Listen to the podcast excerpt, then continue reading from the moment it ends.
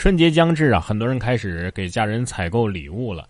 有的人呢是追求实用，有的人啊是追求创新。今儿然哥在某宝上看到有这么一个神奇的礼物：泸州老窖牌的香水 还是粉红少女系包装的。哎，你说这香水能是啥味道呢？清香还是酱香？纯粮还是勾兑？喷多了会得脂肪肝不？哎。这喷了出去开车的话，会不会被查酒驾呀？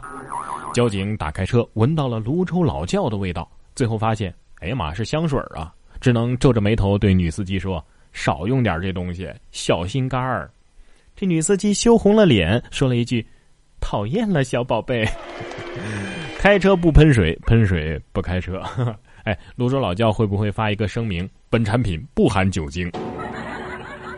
哎呀，想想以后如果有女孩子喷的是泸州老窖香水，抹的是口子窖口红，涂的是蓝色经典眼影，妆前乳是剑南春 啊！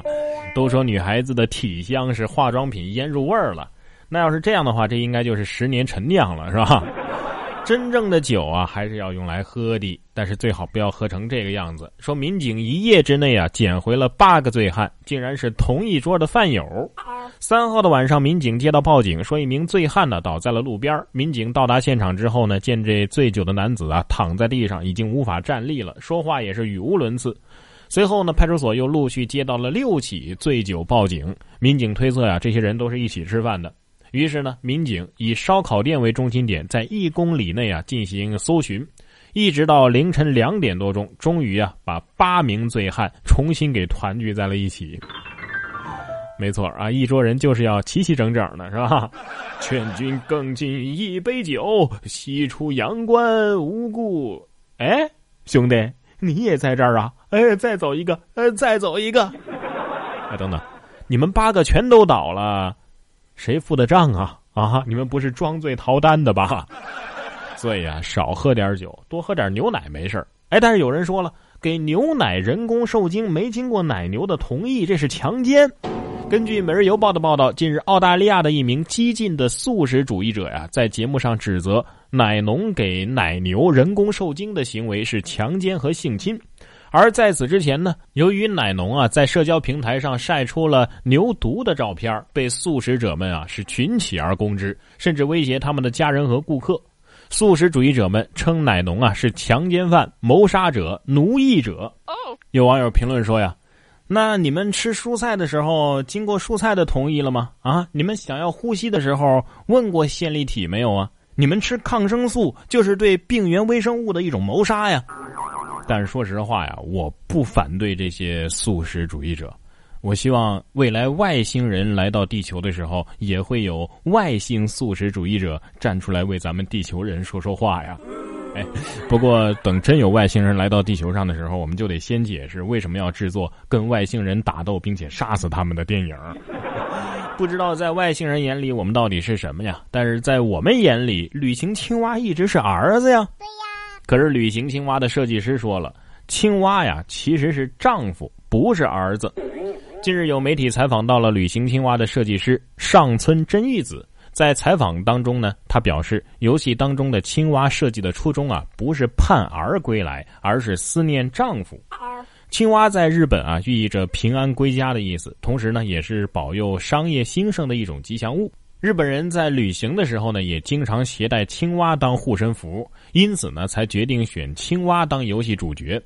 上村玉子表示啊，游戏还有它更深层次的意义，就是祈祷亲人呐早点归来。以日本的社会风气来说呢，养青蛙更像是在养丈夫，因为老公经常出差嘛，偶尔呢也会带一些在出差旅途当中带回来的土特产呐，以及跟景点的合照啊。所以大家养了这么久，原来是养的野男人呢啊。也没什么啊，对于女人来说呢，养老公跟养儿子也没多大区别。对于很多男人来说，有老婆跟有个妈也没什么差别。供你吃，供你喝，还供你出去浪啊！你跟小姑娘拍了几十张照片回来了，你告诉我，你你你是我丈夫啊？带回来的土特产全都给小三儿吃的啊？怪不得你天天不回家，还老戴个绿帽子，感情是戴给我看的呀？等等，那就不对了啊！青蛙丈夫出门的时候，为啥家里？老来客人呢？我最近发现了一个可以快速跟长辈们唠嗑，但是又不尴尬又能讨喜的法子。哎，那就是用到了相声里边的一个术语，叫捧哏。没错，就是于谦干那活具体方法呢，就是把自己想象成捧哏的就行了。呃，常用的语录有：“真的吗？谁说不是呢？”“哎呀，就是啊，过分了啊！”“是，呃，您说的是。”“哎，咋回事啊？您说说呗。”“嗨，我呀。”过年了，各种干果水果呢也都陆续的摆上了自家的客厅的茶几了，是吧？但是因为大多数水果都得要洗呀，要剥皮呀，你会发现吃到最后最受欢迎的是橘子和香蕉。可是不用剥皮吃的香蕉，您吃过吗？这是岛国的一种神奇发明，懒人福利呀！最近日本冈山的一家农场种植出了可以带皮儿吃的香蕉。呃，需要先把这香蕉树啊冷冻到零下六十摄氏度，然后再把树苗移植到二十七度左右的环境当中。如此一来呢，结出来的果实啊要比一般的香蕉更甜，皮儿也更薄，而且呢是软的甜的。目前这种香蕉啊，每周限量供应十根，标价呢大约是四十块钱人民币。哇！可是香蕉的便利不就在于？不用洗，而且皮儿很好剥嘛，直接剥了就能吃嘛。什么时候有不用剥的石榴啊？我一定去买。接下来要说的还是日本的最近的一项研究啊，说麦当劳的薯条可以生发。真的吗？日本的一个研究团队啊，通过研究实验之后，声称一种麦当劳薯条当中所使用的化学物质能够帮助治疗秃顶，甚至有利于头发再生。他们通过使用人类干细胞，通过简单的技术，使得老鼠的毛囊再生，产生了新鲜的毛囊，这就能够萌发出新的毛发了。吃土豆能长头发？别逗我了好吗？他们自己都那么秃啊！你们看，天天吃炸鱼加薯条的英国人，有头发吗？哎，说不定最后啊，大家都会变成更胖的秃子。哎，事实证明并没有。而是吃汉堡可以让你小时候可爱，长大帅；薯条还能治秃头，是时候来一个套餐了。你看这个萌娃，从一岁吃汉堡吃到八岁，对汉堡的爱一直没变，头发浓密，颜值挺高，身材也不错呀。日本的一个萌娃第一次吃汉堡的时候呢，因为吃的太治愈了，在网上是迅速走红。相信不少朋友啊也看过这个视频。母亲呢专门就记录了他从一岁到八岁每一年吃汉堡的样子。人呐是越来越帅气清秀了，不过一脸的幸福的吃相却从来没变过。果然是汉堡只吃金拱门，一生只爱一个人呐 啊！看到三岁四岁的时候，我以为这孩子要长残了吧，结果发现后面还真是越长越帅。谁跟我说吃汉堡长肉，我跟谁急。所以啊，我长得不好看，一定是因为小时候汉堡吃太少了。咱们中国的一个小萝莉啊，其实也很可爱，情商还高呢。为了躲避打针，大哭表白护士：“我喜欢你。”近日，一名小萝莉在打针的时候呢，为了不打针，竟然大哭表白护士：“阿姨，我喜欢你。”引得围观人大笑。